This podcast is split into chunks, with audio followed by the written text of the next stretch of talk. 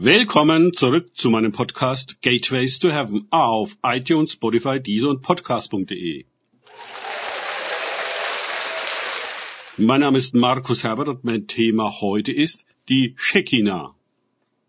Weiter geht es in diesem Podcast mit Lukas 9,34 aus den Tagesgedanken meines Freundes Frank Krause.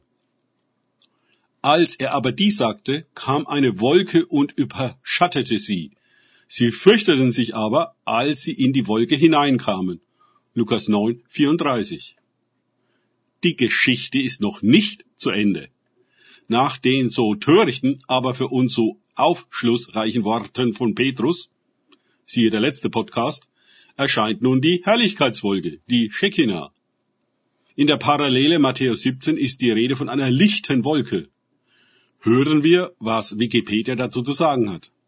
Der Begriff Shekinah bezeichnet in der jüdischen Religion die Einwohnung oder Wohnstadt JHWHs in Israel, die als Inbegriff der Gegenwart Gottes bei seinem Volk verstanden werden kann. Das Bedeutungsspektrum schließt eine Reihe von Nebenbedeutungen wie Ruhe, Shalom, Glück, Heiligkeit oder Frieden ein. Immer als Merkmale, die den Wirkungskreis der Gegenwart Gottes charakterisieren und für den Menschen spürbar werden lassen. Zwar kommt das Substantiv Shekinah selbst im Tanach nicht vor, die Wurzel ist allerdings häufig anzutreffen, insbesondere in dem Verb Shanach, übersetzt Wohnen Zelten, und dem Substantiv Mishkan, Wohnsitz, Stiftszelt. Von seinem Ursprung und seiner Grundbedeutung her weist der Begriff auf die Begegnung des Volkes Israel mit seinem Gott in der Wüste zurück. Gottes Gegenwart manifestiert sich in seinem Zelten mitten unter dem Volk.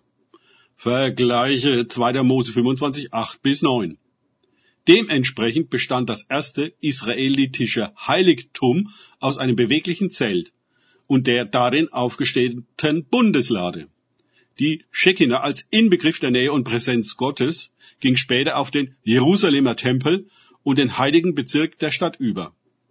Die Shekinah bezeichnet die Gegenwart Gottes in der Welt, also seine Immanenz. Ende des Zitats von Wikipedia. Natürlich kannten die Jünger die Geschichte vom Auszug ihrer Vorfahren aus Ägypten und ihren Weg durch die Wüste nach Kanaan in und auswendig. Da war bei Tag die Wolkensäule, die Israel durch die Wüste begleitet hatte und aus der heraus Gott mit Mose von Angesicht zu Angesicht, wie mit einem Freund gesprochen hatte. 2. Mose 33, 9 bis 11. Bitte nachlesen. Nachts dagegen war sie Licht wie eine Feuersäule. Und nun umhüllte diese Wolke sie. Und Gott sprach zu ihnen. Konnte das denn wahr sein? Wie einst auf dem Berg Sinai kam, kommen sie nun auf den Berg Tabor, wie den Berg der Verklärungen einige nennen. Machte das die Jünger zu Mose, zu Boden des neuen Bundes? Wird die Botschaft diesmal also nicht in den Gesetzestafeln bestehen, die Mose einst vom Berg herunterbrachte, sondern in einem Wort, das ihnen aus der Wolke mitgeteilt wird? Dies ist mein geliebter Sohn. Ihn hört.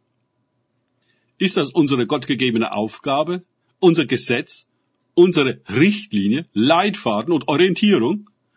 Wohnt Gott auf und in dieser Aussage ist ihre Entfaltung und Offenbarung das Wesen des neuen Bundes. Ein Sohn ist uns gegeben.